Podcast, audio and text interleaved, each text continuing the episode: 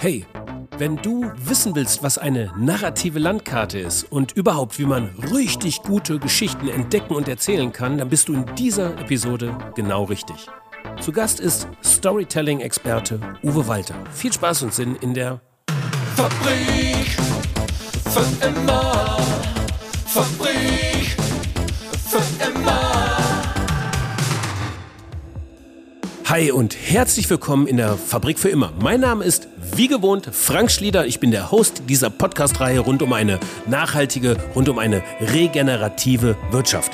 Der Wandel hin zu einem nachhaltigen Unternehmen mit bestenfalls regenerativen Produkten, vielleicht in einer perfekt ausgeklügelten Kreislaufwirtschaft, das wird ein Change sein, der vielleicht beispiellos in der jüngeren Industriegeschichte ist. Und das alles in ziemlich schnell geratenen digitalen Marktumfeldern. Für uns Menschenart vielleicht manchmal etwas zu schnell? Gut, diese Frage werden wir heute nicht beantworten, obwohl, obwohl vielleicht am Rande. Manchmal tut es Not, einen Schritt zurückzutreten und genau hinzuhören, was sie bewegt, die Menschen. In freier Wildbahn und in ihren Familien und in ihren Organisationen. Und dann kommt man vielleicht dem auf die Schliche, was es braucht, Veränderungsprozesse menschgerecht umzusetzen. Also für den Menschen erfolgreich umzusetzen. Was sind denn eigentlich die Faktoren erfolgreicher Veränderungsprozesse? Und da gibt es ein jahrtausendaltes, bewährtes Framework. Gute Stories, gute Geschichten. Sie sind der Kit des Zusammenhaltens und das Zusammenhalten brauchen wir, um erfolgreich verändern zu können. Sie zu entdecken, also die Stories, die Geschichten, sie aufzubereiten und so zu erzählen, dass sie hängen bleiben. Darum geht es in dieser Episode. Der Sprit eines erfolgreichen Changes sind Stories. So, und unser heutiger Gast ist absoluter Storytelling-Experte. Er ist regelmäßig in Unternehmen, erlebt ihre Stories, erlebt ihre Change-Prozesse und er kennt sich bestens aus in narrativen Landkarten. Der Sprit eines erfolgreichen Changes und sein Tankwart. Los geht's mit. Also ich bin Uwe, Uwe Walter. Ich bin äh, ja, 55 Jahre alt und ich bin leidenschaftlicher Coach äh, im, ja, im Geschichtenerzählen. Also ich helfe ja, Menschen ihre Geschichte zu finden, aber auch Unternehmen oder sozusagen ihre gedanklichen oder narrativen Prozesse in dem, was sie tun, einfach zu verbessern. Und deine Hobbys, das war es noch, Uwe. Genau, meine Hobbys, ja, also in jedem Fall ähm, Fotografie, mein Hobby ist sicher, ähm, die Welt zu verstehen. Also ich bin ein leidenschaftlicher Büchernarr. Ich kaufe jede Woche Bücher zu unterschiedlichsten Themen. Also ich habe so ein Universalinteresse, weil ich das Gefühl habe, dass halt alles zusammenhängt. Also mir, von mir ist es so wirklich von der, ich kaufe mir die Bücher vom Urknall bis heute zu allen Themenfeldern und schaue immer, was es da in welchem Themenfeld gibt und dann mache ich mir Mindmaps dazu. Und so versuche ich ein immer kohärenteres Bild hinzubekommen. Das ist so sicher eine der größten Leidenschaften und unberührte Natur und meine Familie. Also ich und Familie und Freunde, das ist für mich auch so eine Art Religion. Ich liebe es einfach zusammen Mittag zu essen und und Zeit mit meiner Familie zu verbringen oder mit meinem Sohn spazieren oder mit meiner Frau heute oder mit meiner Tochter abends mal in eine Bar zu gehen. Das sind auch absolute Highlights. Also das heißt, Uwe, das heißt, zu Ende deines Lebens, was hoffentlich noch nicht bald ist, sondern möglichst lang, wird ähm, über dein Grab eine große Mindmap gelegt, die ähm, die Verstehung des Universums. Habe ich das richtig verstanden? Ja, ich finde halt, es gibt ähm, alle Wissenschaftler arbeiten im Grunde genommen daran, ähm, ja, die, die Karte zusammenzutragen. Seien es die Chemiker, seien es die Astrophysiker, seien es die Evolutionsbiologen, seien es die, ja, die, die Sprachforscher. Alle merken, es gibt total interessante Entwicklungen, historische Linien, ob es Sprachentwicklung ist oder ob es Biologie ist, wie gesagt.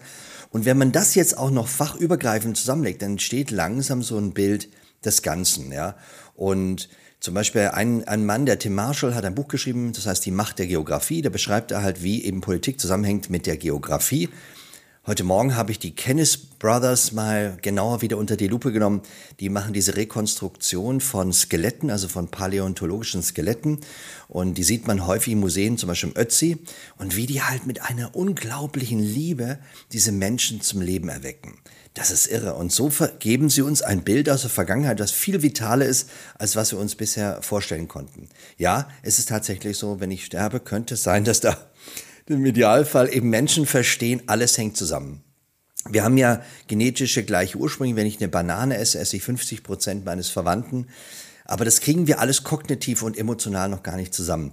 Aber we are all one. Wir sind alle eins. Unsere Schöpfung ist, soweit wir es wissen, im Moment im gesamten Universum einzigartig. Und ob das Universum dann anders aussehen würde, wie vielleicht wie bei Star Wars, mag sein. Aber im Moment ist das, was wir haben, halt ein unfassbares Phänomen. Und der, und, ähm, ja, es ist einfach so, dass dass so viele Zusammenhänge, also so viele Zufälle so zusammenkommen, dass Leben entstanden ist, ja, also Elemente, Wärme, Wasser, Silizium und so weiter. So wie es auch in der Bibel steht, ja, dass der Geist schwebte über den Wassern, aber dass in so einem Wasser da drin sowas entstehen konnte, wenn wir das nicht lieben und bewundern, und dafür möchte ich mein ganzes Leben widmen, dass die Menschen eben überall mehr Inspiration sehen, dass sie sagen, Mensch, dieser Baum, der, der spricht mit anderen Bäumen, so wie es Peter Wohleben gesagt hat, ja. Man, die Bäume kommunizieren miteinander, aber für uns waren Bäume doch keine Lebewesen, die hackt man ab, ja. Gut, dass sie ein bisschen leben, ist schon klar, aber dass die keine, die haben keine zentralistische Seele wie ein Tier, also von oben gesteuert, sondern die haben mehrere zentralen Schaltstellen im, im, im ihrem, in ihrem Wesen und Bäume sind soziale Wesen, ähnlich wie wir, die achten aufeinander. So, die Beseelung der Welt, ja, das kannst du sagen, das für mich ist die Voraussetzung übrigens auch für einen nachhaltigen Change. Wenn ich eben kein Gefühl habe für die ganzen Dinge, weder für die Menschen, auch die sind Teil der Ökologie, die Menschen, die Tiere, die Pflanzen und vor allem die Interaktion. Wenn ich das nicht verstehe, habe ich ein sehr eingeschränktes Bild und dann kann ich natürlich immer nur ganz banal sagen, ich hacke den Baum ab und fertig. Aber wenn ich den Baum abhacke, ja, okay, den kann ich ja brauchen für einen schönen Holztisch. Aber ja, ich kann es ja so machen, dass ich das irgendwie achtsam tue. Ja, ja. und das, darum geht's. Ja, Super. Also ich bedanke mich für dieses Gespräch, Uwe. Ähm, wünsche dir einen schönen Tag. Ich glaube, es ist alles gesagt und ähm, ja, das war das Wort auch. zum Sonntag. Wir nehmen das an einem Sonntag auf. Alles Vielen klar. Dank. Nein, just kidding. Die, ich will nochmal zurück zu so, so, einem kleinen Satz. Du, äh, ja. du liebst die Menschen und willst sie, willst sie äh, in, in, einen, in einen erfolgreichen Change auch bringen. Das mhm, bringt ja. mich jetzt mal kurz zu deinem Daily Doing. Was mhm. macht Walter Media eigentlich konkret? Storytelling im Unternehmen. Wie kann ich mir das vorstellen? Also sagen wir so, grundsätzlich muss es einen Ruf geben vom Unternehmen, sonst kommen sie ja gar nicht auf uns zu. Also ein Ruf zur, zur Weiterentwicklung. Und meistens ist es so, dass es, oft ist es getrieben, aber eigentlich immer getrieben von irgendeinem Mangelgefühl. Also manchmal ist es tatsächlich so, dass man sagt, boah, wir müssen meinetwegen jetzt die Dekarbonisierung bis 2030 hinbekommen, aber wir haben viele Konflikte auf dem Weg, viele äh, sag mal, viele blinde Stellen. Es gibt sogar Zielkonflikte innerhalb des Unternehmens, wo gewisse Vertrag, Verträge Laufzeiten haben. Es gibt auch Mangel Überzeugung, weil manche vielleicht im Energiewesen bereits schon seit 30 Jahren tätig sind und das kritisch sehen. Also es ist nicht einfach nur eine technische Frage, es ist auch eine zwischenmenschliche Frage, es ist eine Wissensfrage. Und in solchen Situationen kommen Unternehmen auf mich zu und sagen, wir würden gerne einen Entwicklungsprozess hinbekommen, aber dazu brauchst sehr viele Gespräche, sehr viel mehr Bewusstsein und ein Zusammenfinden. Das heißt, es muss irgendwie neuronal ein Team werden, um das hinzubekommen. Und dafür brauchst du natürlich auch narrative Prozesse. Man muss sich halt auch mal zusammensetzen und den anderen verstehen. Man muss auch mal die Bio, also sozusagen die historische Linie der Energie, des Energieverbrauchs des Unternehmens sehen. Oder zum Beispiel gestern hatten wir ein sehr schönes Gespräch dass man auch sehen musste, die Entstehung des Reichtums. Ja? Also meine Großeltern, mein Vater hat es noch erlebt, dass es, äh, dass es Wasserleitungen zu seinem Hof, wo er aufgewachsen ist, Wasserleitungen gelegt worden sind in den 50er Jahren. In den 30er Jahren, wo er herkommt von der Schwäbischen Alb, wurde erstmal Strom gelegt. Das heißt, der Strom kam in den 30er Jahren, das Wasser in den 50er Jahren. Bis dahin hatte man ein, ein Toilettenhäuschen noch vorm Haus, wo man mit Zeitungspapier den Hintern abgewischt hat. Und dieser Weg aus der Armut, das hängt eben, wie du das immer so schön sagst, mit den, mit den, auch mit den fossilen Brennstoffen zusammen und auch mit der Modernisierung, auch der Technisierung, auch der übrigens der Digitalisierung. Diese ungeheuerliche Fortschritt, den wir auch in China sehen. Also diese extrem schnelle exponentielle Entwicklung, die können wir gar nicht greifen, weil sie schneller ist als unser Alltag. Also die Handys werden schneller erneuert, als ich mich als Mensch erneuere und dadurch entkoppelt sich das ständig und dadurch, glaube ich, haben wir auch viele Verwerfungen unserer Gesellschaft und gleichzeitig ist es so, dass wir eine neue Religion haben oder eine Religion, die in den 80er Jahren aus meiner Sicht ganz stark entstanden ist, wo die Grünen auch entstanden sind. Diese Religion heißt Nachhaltigkeit, das heißt, unseren Planet wertzuschätzen und auf Kreislaufwirtschaft zu achten. Das ist ein Traum. Diese Religion wird immer deutlicher und Greta Thunberg, die kommt aus solch einem Land, die sind, behaupten sie selbst, die Schweden, dass sie führend sind in der ganzen Nachhaltigkeitswirtschaft. Wir waren jetzt gerade auch dort, haben uns das auch vor Ort angeschaut und tatsächlich sind die an vielen Stellen viel weiter als wir. Und ja, diese Religion kommt jetzt, aber es gibt auch noch andere Religionen auf der Welt. Es gibt sehr viele Diktaturen. Wir haben äh, eine Wirtschaftsnationalismus, wenn man so will, in China. Also wir haben viele Modelle, die jetzt miteinander konkurrieren, aber für uns ist klar, und das spüren wir auch bei der Demo, die jetzt gerade war, oder ist gerade noch äh, aktuell zur, zur, zum Bundes, Bundestagswahlkampf, wir spüren eine unheimliche Sehnsucht vieler Menschen, dass wir, dass wir uns wirklich dieser neuen Glaubenssystem, also wirklich dem Glauben an Nachhaltigkeit, Natur, Wertschätzung, dass wir dem hinwenden. Also weg eigentlich von dem klassischen Kapitalismus, wo es nur sozusagen Ausbauen geht, sondern zu einem nachhaltigen Wirtschaften, ja, oder einem nachhaltigen, einer nachhaltigen sozialen Marktwirtschaft, kann man es vielleicht nennen. So, in so eine Richtung, glaube ich, denken ganz viele. Und die Sehnsucht. Ja. Und ich kann das nachvollziehen und teile das und finde auch, dass wir alles dafür tun müssen. Eben, und da geht es wieder drum die Menschen da zusammenzubringen. Und das ist das, was ich eben nochmal, ja, was ich sagen kann eben, das ist ein Teil dessen mache ich halt in den Firmen. Das heißt, die Firmen sagen, ich stelle etwas her, ein wichtiges Produkt, es war gestern wieder so ein Fall, eine erfolgreiche internationale Firma, aber das Produkt, was sie haben, ist ein Kunststoff, der nicht nachhaltig ist. Weil es gibt ja nachhaltige Kunststoffe, die kannst du einfach nachher zerschreddern und kannst sie wieder wie Polyacryl zum Beispiel, kannst du zerschreddern und dann wieder neu einschmelzen. Aber zum Beispiel PVC ist nicht so einfach. Und das umzustellen heißt, jetzt haben sie gesagt, jetzt müssen wir erstmal unser Lager leer kriegen, weil das, das sind auch Kosten, ja. Und dann müssen sie gucken, ob der Hersteller anders liefern kann. Und da hängen auch wieder andere Hersteller zusammen, die beim selben Lieferant sind. Ja, man muss dann die ganzen Ketten, die ganzen Lieferketten durchgehen. Aber an den Lieferketten hängen wieder Menschen. Also die Menschenkette ist größer als die Lieferkette. Das heißt, da musst du jetzt narrative Prozesse machen, um alle Menschen an der Lieferkette oder beziehungsweise in der Menschenkette der Lieferkette, sag mal, um einen virtuellen runden Tisch zu bringen und dann mit jedem zu sprechen, wie hängst du von der nächsten Stufe der, der Wertschöpfungskette ab? Welchen Teil siehst du? Welchen sieht der andere? Was kannst du machen? Und bist du überzeugt überhaupt von der Idee und so weiter? Also es geht darum, miteinander zu reden, um wie am runden Tisch, das kann auch virtuell passieren, aber dass wir wirklich einen Schub bekommen. Weil das Wichtigste, was ich gerade bei Firmen mache, wenn es um Nachhaltigkeitsmanagement geht, ist wirklich ein Projektmanagement aufzustellen und die Leute dafür zu begeistern und das zu harmonisieren. Und dazu musst du halt auch den Kaufmann dabei haben am Tisch. Du musst die Techniker am Tisch haben, die Kaufleute. Du musst aber auch die, die, die Mitarbeiter am Tisch haben. Du musst die Kunden am Tisch haben. Es müssen alle irgendwie mitziehen. Und die Diskussion habe ich gerade ganz häufig. Ich rede mit, gerade mit Bauern, ja, weil die, weil die zum Beispiel eine konventionelle Landwirtschaft haben. Und was würde es für sie bedeuten, wenn sie komplett auf Nachhaltigkeit umsteigen? Wir haben ja in Bayern 13 Prozent bereits nachhaltig. Oh, es ist eine es müssen alle beteiligt sein und es müssen auch alle abgeholt werden. Sonst gibt es enorme Verwerfungen, wie wir es ja momentan noch in unserer Gesellschaft haben. Und das ist eigentlich schade, weil irgendwie wollen, glaube ich, alle, dass es besser wird. Aber es gibt viele Sorgen, Sorgen dabei und viele Ängste und Missverständnisse und ja. Ja, im nächsten Punkt möchte ich bei, bei dir so, also mit dir auf so eine Dreiteilung mal eingehen. Stories im Unternehmen finden, Stories fürs Unternehmen planen und Stories aus dem Unternehmen erzählen.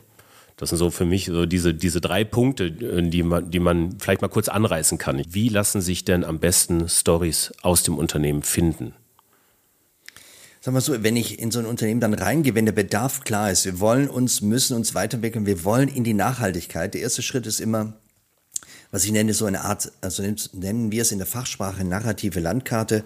So hat es der Freund von mir, der Michael Müller, geprägt. Der hat ja viele Bücher geschrieben zum Thema Storytelling. Und die narrative Landkarte findet bei mir so statt, dass ich halt Story Listening aktiv betreibe. Das heißt, ich gehe wirklich hinein ins Unternehmen und rede mit allen Stakeholdern.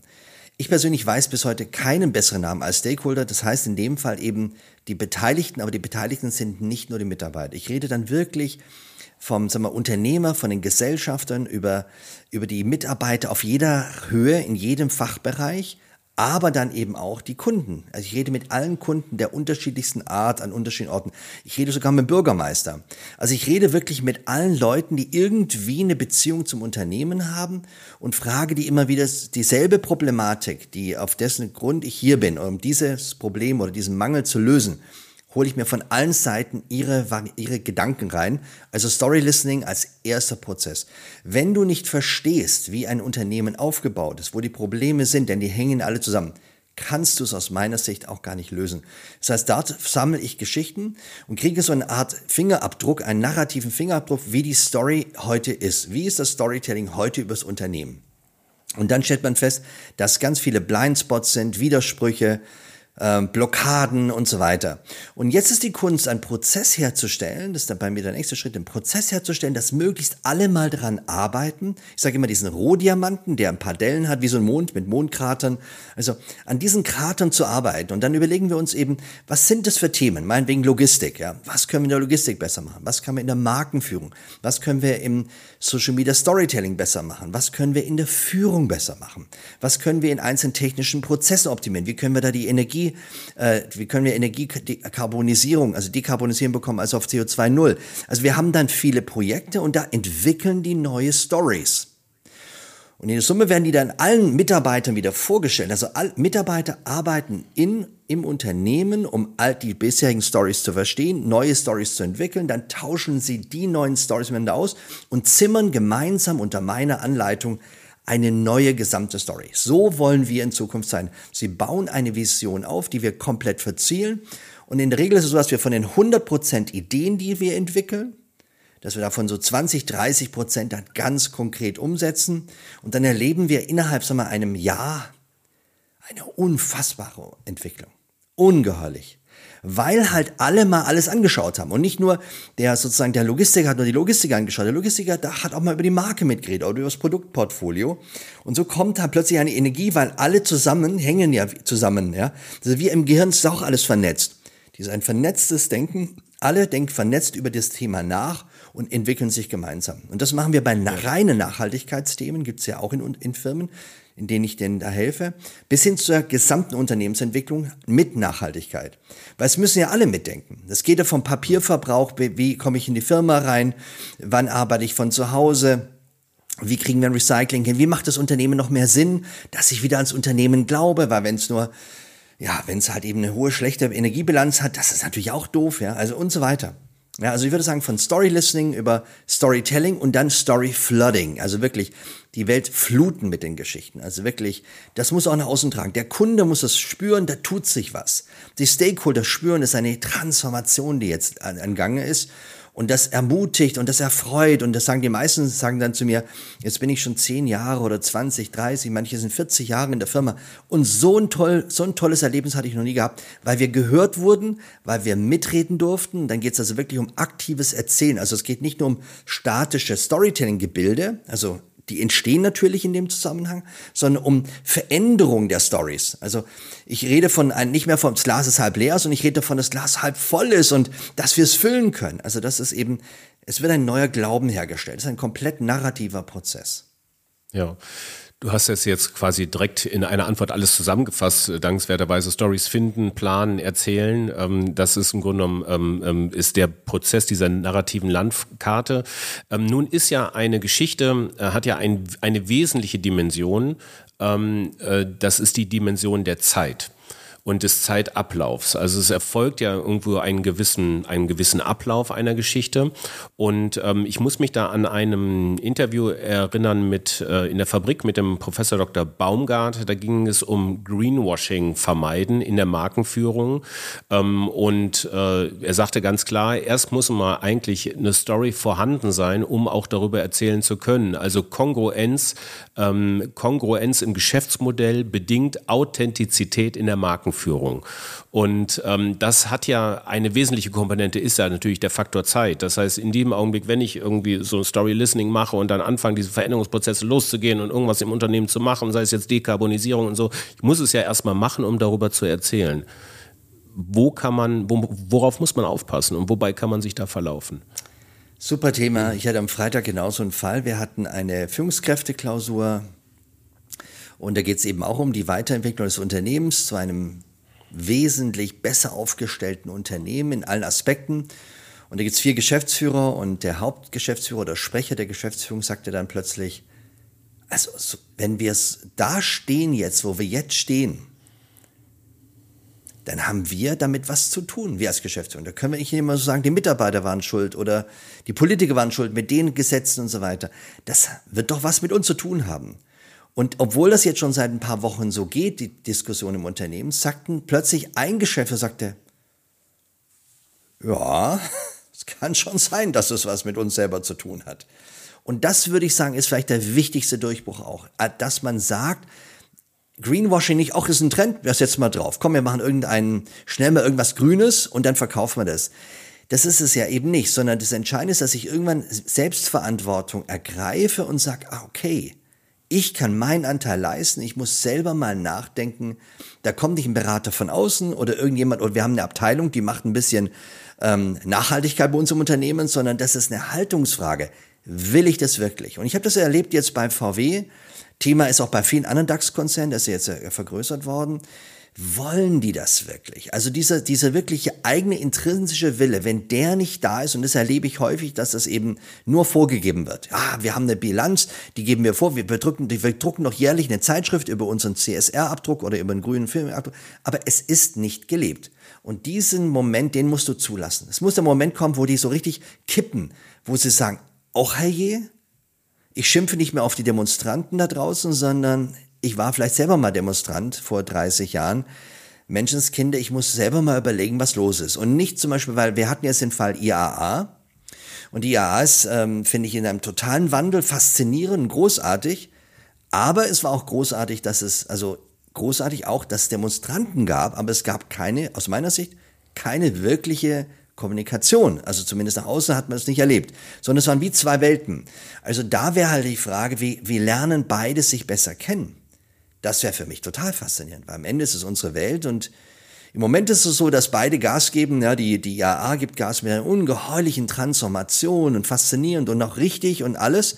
Und gleichzeitig spüren wir, dass es draußen Menschen gibt, die auf der Oktoberfestwiesen oder auf der Wiesen halt eben ihre, ihre Camps haben und nachdenken und diskutieren und, und Öffentlichkeit wollen für ihren Transfer, also Transformation. Aber ja, findet da Kommunikation statt. Hm. Deswegen, ja. ich sag ja, da müssen wir miteinander reden lernen und gemeinsam schmieden. Und dieses miteinander reden ist Storytelling. Das ist ja nicht ein kaltes Wort. Es geht nicht nur um die Stories, sondern es geht wirklich um Storytelling. Und da habe ich wirklich am Freitag erlebt, boah, was das für ein Gefühl war, als dieser Sprecher der Geschäftsführung seinen Kollegen gesagt hat, wir, die, wir, beschuldigen immer die anderen und sagen, ja, ja, machen wir schon, machen wir schon. Aber in Wirklichkeit habt ihr seit Wochen, seit Jahren habt ihr euch nicht wirklich geöffnet und er kippt nie zum ersten Mal um. Und dieses Umkippen, okay, ich habe einen Anteil dran, ich kann auch mitmachen. Ich kann selber mir überlegen, ob ich anstatt mit dem Auto zum Supermarkt, mit dem Radl fahre, mit dem Anhänger. Ich kann es mir echt, ich kann mich umändern. Und diese ja. innere Kipppunkt, das in der, in, der, in der Heldenreise oder auch im Storytelling, das ist der zweite Akt Wendepunkt. Das ist, der, das ist das Geheimnis aller Geschichten. Ohne das gibt's gar keine Geschichte. Wenn es diesen Wendpunkt gibt, gibt's auch gar keine Geschichte. Und das in jeder Szene so, in jedem Gespräch. Aber hier geht es um einmal den großen Wendepunkt. Wenn der einmal erreicht ist, ich denke, erinnere mich gerade nur an das große, äh, es gibt doch so ein großes, ähm, äh, so eine Biokette, ja, wie heißt der? Bio, Bio, Bio wer heißt die? Bio? Alnatura. Also die Schweißfurt-Familie, davon will ich sprechen. Schweißfurt okay. ist so eine ganz große, die waren, die waren härter Wurstwaren über, ich weiß nicht, 100 Jahren große Fleischerei. Und da hatten die, die Kinder des, des, des damaligen Chefs gesagt, wir werden so nicht mehr weitermachen, wir werden keine Industrieschlachterei übernehmen, wir werden ein, wenn nur, einen komplett ökologischen Betrieb führen wollen. Und dann hat sich der Vater entschieden, weil beide Söhne dagegen waren, das industriell weiterzumachen, haben sie für fast 900 Millionen damals den Betrieb verkauft und haben komplett neu angefangen. Und jetzt war ja Prinz Charles hier in München, hat die Familie besucht, weil der ja auch so ökologisch ist. Und die haben den nachhaltigste Wirtschaft hier, hier jetzt im Umkreis von München. Aber da hat's halt wirklich beim Vater einen Schalter umgelegt. Und dieses Schalter umlegen, ich glaube, das ist entscheidend. Und das musst du persönliche Erlebnisse dabei haben, also wieder kleine Stories. Das, das war der Moment, wo das passiert ist, wo es mir zum ersten Mal klar wurde, was das bedeutet. Wie machst ja. du denn CO2 Tonnengramm sichtbar? CO2, die, die, die Pflanzen lieben CO2. Also jeder Baum schreit nach CO2, der braucht es händeringend. Wir verteufeln es, ja, ja, weil es halt im Übermaß da ist. Aber was wir wollen, ist ja ein Kreislaufsystem, dass sie das regenerieren kann. Und natürlich ist, ja. ja also nochmal kurz zusammengefasst, wenn ich das raushöre, also du machst eine Stakeholder-Anhörung, ähm, ähm, Kommunikation, du hörst rein ja. in die Unternehmen, aber der mhm. Impuls kommt letztendlich ja aus der Führung heraus. Denn Inhaberinnen, Geschäftsführerinnen, nur die können quasi wirklich loslegen, damit mhm. ernsthaft auch was äh, geändert wird. Wem rechnest du da zukünftig eigentlich bessere Chancen ein? Sind das die Familienunternehmen, die per se, per Default quasi Stories können? Oder sind das ähm, Konzerne, die vielleicht immer mehr nach ihrer Story suchen? Hm, das ist eine spannende Frage. Also die Sag mal so, ich hatte jetzt einen Fall, da hat der Junior seinem, seinem Senior, also Junior-Unternehmer, der hat mit seinem Senior gesagt, also diese eine Abteilung, die machen wir jetzt zu. Punkt, sagte er so. Noch ist er nicht in der Geschäftsführung, aber er sagt, diese Abteilung machen wir zu. Worum ging's? Es ging um eine ganz wichtige Abteilung in, den, in der Wertschöpfungskette des Unternehmens. Ich will es jetzt nicht sagen, was es genau ist, weil sonst ähm, wegen einfach Diskretion. Aber es, er sagte, und zwar aus ökologischen Gründen, diese Abteilung verbraucht zu viel Energie. Dann sagte der Senior, also der Vater zu ihm, ja, aber wenn wir das jetzt hier zumachen, wir brauchen trotzdem diese Wertschöpfung. Also das, was in diesem, dieser Prozessstufe gemacht wird, brauchen wir ja trotzdem. Dann müssen wir es woanders einkaufen. Sagte, ja, ist mir egal, aber unser Ding muss ökologisch werden. Dann sagt mein, sein Vater, ja, wir müssen es ja dann einkaufen. Dann wird es woanders genau dasselbe gemacht, nur dass wir noch zusätzlich Transportkosten haben. Und dann habe ich noch gesagt, ja, und es kommt noch ein anderer Faktor zu. Wenn wir es jetzt hier zumachen, haben wir diese Arbeitsplätze hier nicht mehr, die wir hatten, das eigene Know-how im Unternehmen. Wir haben das einfach weggegeben, verloren. Und damit fängt noch mehr Industrialisierung an und Gleichförmigkeit. Und so denken oft große Unternehmen, dass sie immer überlegen, sozusagen, wo kann ich mich wirtschaftlich optimieren? Da wird immer ständig durchgescannt von Controllern und den BWLern, aber auch von Abteilungsleitern, wo kann ich noch optimieren? Weil ich muss immer nachweisen, dass ich einen Gewinn oder meine Ziele erreiche. Und da fallen dann teilweise eigenes Können, Menschen, Ökologie, was einfach mal vom Tisch. Und ich glaube halt, deshalb so wichtig, glaube ich, dass man ganzheitlich denkt. Dass man sagt, was wollen wir für unsere Kunden sein? Ein nachhaltiges Unternehmen und dann, wie du sagst, eben der Schalter muss umgelegt werden, aber dass man dann die Zusammenhänge sieht. Weil wenn ich die Abteilung zumache, muss es trotzdem irgendwo herkommen. Das ist natürlich immer easy zu sagen. Ich stoße meine, meine energieintensiven Sachen ab. Ja, mein, nimm an, ich habe jetzt äh, Metalllegierung auf meinen Produkten, das sieht toll aus und das brauche ich vielleicht weiterhin wegen, wegen Hygienegründen zum Beispiel. Ja, aber dann wird es halt in China gemacht. Also ich habe jetzt zum Beispiel gehört, eine große Firma in München hat ihren Betrieb eingestellt wegen Schmutz, weil man es hier nicht mehr rechtfertigen konnte. Ja, dafür haben sie jetzt ein riesiges Werk in Indien aufgemacht und da gibt es keine Regulierung und da wird die größte Sauerei gemacht. Also wo ist denn da jetzt der Gewinn? Also die können sich jetzt greenwashen hier, aber in Indien wird es gemacht. Das finde ich ist ja nun alles andere als nachhaltig, aber so wird hier häufig gehandelt. Und das ist, muss ich sagen, das überzeugt mich nicht wirklich. Also das geht wirklich darum, dass ich mir überlege, wie ich nachhaltig wirtschaften kann in allen Abhängigkeiten. Und da ist wieder das Thema, dann muss ich eben mit allen reden, mit allen Stakeholdern. Und dann kann ich nicht mehr sagen, ganz mit, mit Scheublick oder mit so, so wie so eine Skibrille durch, ist mir alles wurscht, Hauptsache meine Energiebilanz ist da. Das ist, finde ich, zu kleinkariert und, äh, und ja, es ist nicht nachhaltig. Zum Abschluss komme ich mal auf eine ganz andere Gruppe, die auch so ein bisschen in der Fabrik zuhören. Also ich weiß, dass einige zumindest zuhören, es geht um Startups. Also eigentlich Impact-Startups, die eben aus einem höheren Motiv heraus irgendwie was gründen und damit aber auch durchaus Geld verdienen wollen. Du sagtest vorhin, äh, dass 80 Prozent des Storytellings eigentlich Story-Listening ist. Was würdest du ihnen denn raten, in ein paar kurzen Sätzen? Ähm, wem sollen sie eigentlich wie zuhören? Welche Story sollen sie erzählen?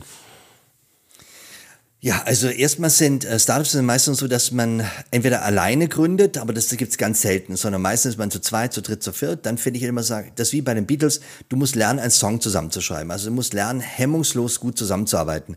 Für mich eines der berühmtesten und faszinierendsten Beispiele, was Teamarbeit da betrifft, und das ist das Deuting. Also wie lerne ich zusammen ein Team zu bilden, eine Sprache, mich so zu ergänzen, ist bei den Kennis-Brüdern, bei diesen niederländischen Brüdern, die eben diese Rekonstruktion dieser fossilen Knochenalt hinbekommen hat. Das sind nämlich Zwillingsbrüder, eineige Zwillingsbrüder. Und beide können zeichnen, beide lieben Paläontologie oder Paläoanthropologie. Also die beiden tauschen sich aus und sind wie doppelt und machen das beste Produkt der Welt.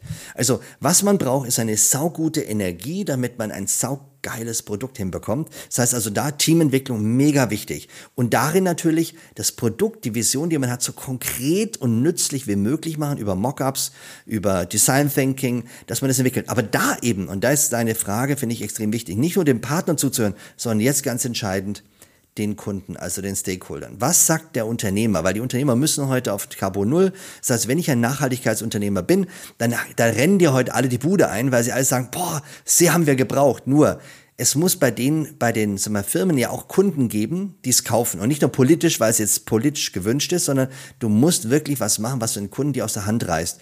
Und da finde ich immer, das Wichtigste sind Kundenworkshops. Das hat man früher Quality Function Deployments genannt. Heute würde ich sagen, ein Kundenworkshop. Also du hast einen Prototyp von deinem Getränk oder deinem, oder deinem Fahrrad oder was du auch immer machst, ja, oder von deiner App und dann entwickelst mit den Kunden. Weil ich habe oft jetzt Startups, weil ich immer wieder Startups hier coache, das ist immer wieder so, dass sie eine Vision haben, die nicht scharf genug ist und ich totale Probleme habe, das irgendwie weitererzählen. Gerade hatten wir einen Fall, ein, da gibt's ja, eines der ökologisch größten Probleme ist ja Bitcoin oder die ganze Cryptocurrency, weil die ja durch die Blockchain ungeheuerliche Energiemengen verbrauchen. Das war der Grund, warum Elon Musk dann auch wieder erstmal rausgegangen ist, weil das, was da verdampft wird an Energie, also die, die ganze, Halbleiter, Halbleiterwirtschaft, also diese ganzen sagen wir, Farmen, also äh, Stromfarmen sozusagen, die sind gigantisch aufwendig. Und jetzt gibt es ein Startup, das entwickelt, wie man den Strom da reduzieren kann. Also wie man energiewirtschaftlich besser Cryptocurrency machen kann.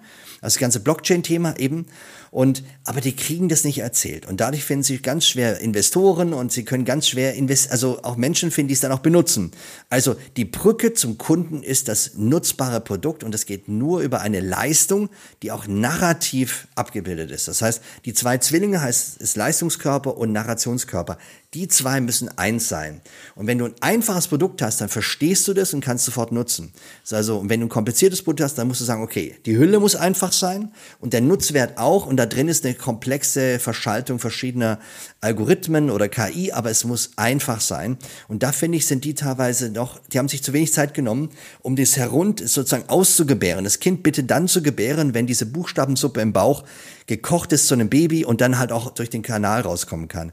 Solange die Buchstabensuppe nicht sauber sortiert, ist es total schwer. Und das ist logisch, dass es Zeit braucht und Energie, aber das kann man durch gute, gezielte, moderierte Workshops unglaublich beschleunigen. Und dann ist die, so ich sag mal, da habe ich eine meiner berühmtesten Bilder, das Thema mit der Axt, ja. Ich treffe einen Mann hinterm Haus und der hackt Holz und dann sage ich, wie läuft's denn? Sagt, naja, wie soll schon laufen? Es wird immer mehr Holz und die Axt wird immer stumpfer und dann sage ich dann, wie wär's denn mal, wenn Sie die Axt schärfen? Und er lacht nur und sagt, ha, wenn ich die Zeit hätte, die Axt zu schärfen und hackt, hackt weiter. Also wenn ein Unternehmen, ein Startup halt erfolgreich sein will, dann muss die Axt messerscharf sein. Und, äh, und, und gerade vielleicht auch im Sinne von Minimal Viable Product, dass es halt eine erste Grundleistung gut hinbekommt und dann kann man aufsatteln und dann quasi in Wochenzyklen oder Monatszyklen dann noch entwickeln. Aber ich habe jetzt, es gibt momentan so viele Startups, die sich mit KI beschäftigen und dann werde ich ganz oft angerufen, dann machen wir Videoschalten zum Thema von, zu dieser KI. Was mir häufig auffällt ist, ja, die KI ist sexy und die ist auch irgendwie cool, aber der, fragt, der Kunde fragt sich immer, wieso soll ich dafür Geld bezahlen? Wo ist der Nutzwert dafür? Also nur zu wissen, jetzt habe ich da mehr statistisches Material und so weiter. Es ist wahnsinnig schwierig, da Businessmodelle daraus zu entwickeln. Also die Technik ist da schneller als der Nutzen. Und das muss aber harmonisiert werden. Also technologische ja. Entwicklung muss in, in, in einen ja, in, also das, das Schloss muss zum Schlüssel, oder der Schlüssel muss zum Schloss passen. Und es nützt mir nichts, wenn ich einen geilen Schlüssel habe und ich finde keinen Schlüssel, also kein Schlüsselloch, wo ich den umdrehen kann. Und das mhm. ist total narrativer Prozess. Am Ende ist es so, ja. die müssen zusammenkommen. Und natürlich ist es gut, wenn du im Team der Gründer einen dabei hast, meinetwegen, nimm mal, du machst was für, für, für Gastwirtschaften oder du machst was für Reifenhersteller, dann, wenn du einen dabei hättest, der diese andere Zielgruppe eben äh, vertritt, deshalb beim Design Thing immer so wichtig, dass du eine der Personen in diesem klassischen berühmten Vierer-Team, dass einer den Kunden repräsentiert und der komplette Kundenstimme übernimmt. Und hast du einen Kunden nicht am Tisch, dann hast du das Leben zwar leichter, aber du schaffst es nicht, erfolgreich zu werden. Am Endeffekt ist es so, je früher den Kunden einlädst, desto klarer ist es. Und solange wir den Kunden verdrängen und, den, und dem Kunden dann irgendwelche Nebelkerzen erzählen, geil und, und so weiter. Ich habe jetzt gerade, wie gesagt, KI, so viele Firmen jetzt gesprochen, die CEOs und Gründer, und die finden sich so cool. Manche sind wahnsinnig diszipliniert und wollen mir dann auch erklären, wie es funktioniert. Aber am Endeffekt geht es wirklich drum, make the customer lucky, ja. Und wenn der nicht, wenn der das nicht kauft und nicht bereit ist, monatlich in meinem SAS, also in einem Software as a Service Modell das zu bezahlen, läuft's nicht. Also das ja. würde ich dir immer raten. Also in der Heldenreise ist der Kunde der Held und nicht das Unternehmen, nicht das Produkt. Das ist der Mentor. So, das verwechseln, glaube ich, viele. Das sagen wir immer wieder. Und ähm, ähm, die Probleme müssen gelöst werden, die der, die der Kunde hat, nicht die das Unternehmen hat. Ähm, Uwe, Genau, du wolltest noch was sagen. Ich wollte gerade, weil du es so schön sagst, weil das natürlich mhm. ein super schönes Thema ist, weil, du, weil ich das ja gar nicht erwähnt habe, aber du hast es jetzt gerade so schön äh, erzählt. Da, da dank nochmal dafür. Aber genau, der Punkt ist wirklich, es geht um die Customer Journey, also Reise des Kunden und wir sind der Mentor, ja. Und es ist wirklich so, dass die, die Hilfe von Dramaturgie, also kann enorm sein. Das heißt, wenn ich mir vorstelle, die Welt ist in drei Akten aufgebaut, nämlich der Mangel, dass der mangelnde Kunde existiert und wir haben die Idee, was wir ihm helfen könnten, dann müssen wir im zweiten Akt halt Lösungsoptionen entwickeln und im dritten Akt hat er die Lösung umgesetzt und ist glücklich. Also entweder denken wir in drei Akten oder wir denken zum Beispiel in der Heldenreise, aber dann geht es immer darum, der Weg dazu. Und das haben wir jetzt gar nicht besprochen, aber ja, zentral für mich ist natürlich, wenn ich das Storytelling Listening gemacht habe, ist immer diesen Weg zu entwickeln. Der Schalter ist umgelegt, die wollen das und wir bauen gemeinsam diese Straße dorthin und gehen sie auch, ja. Und das ist Story Living, Story Listening, Storytelling, Story Living, Story Flooding. Also am Ende flutest du es da noch. Das ist doch ein schönes Abschlusswort, was Lust auf mehr macht. Dazu ähm, gibt es die Verlinkung ähm, in den Show Notes äh, zu äh, Walter Media. Und ähm, Uwe, vielen Dank, dass du äh, zu Gast warst in der Gedankenkantine. In der Lernkantine ist es ja mittlerweile. Und äh, dir wünsche ich alles Gute auf deiner Heldenreise und auf deinem äh, Mindmap-Weg. Ähm, äh, und auf bald. Ja, wenn du sagst gerade, dass, dass wir am Lernreise sind und Lernstudio. Ich bin jetzt gerade im 67. Semester angekommen und freue mich schon auf, die, auf das nächste Halbjahr in meinem Semester, ja. Alles Gute, viel Glück dabei. Ciao. Danke. Tschüss. Das war Uwe Walter und die Notwendigkeit von Storytelling im Change-Prozess. In der nächsten Episode kommt ein guter alter Stammgast zu uns wieder in die Fabrik, nämlich Tim Schumacher. Und Tim Schumacher hat eine Neuigkeit unterm Arm. Es geht um Ecosia und mehr möchte ich darüber nicht verraten. Das hört ihr in der nächsten Episode. Bis dahin viel Spaß und Sinn weiterhin in euren Tagen und viel Spaß und Sinn weiterhin mit uns in der Fabrik. Danke. Ciao. Fabrik für immer.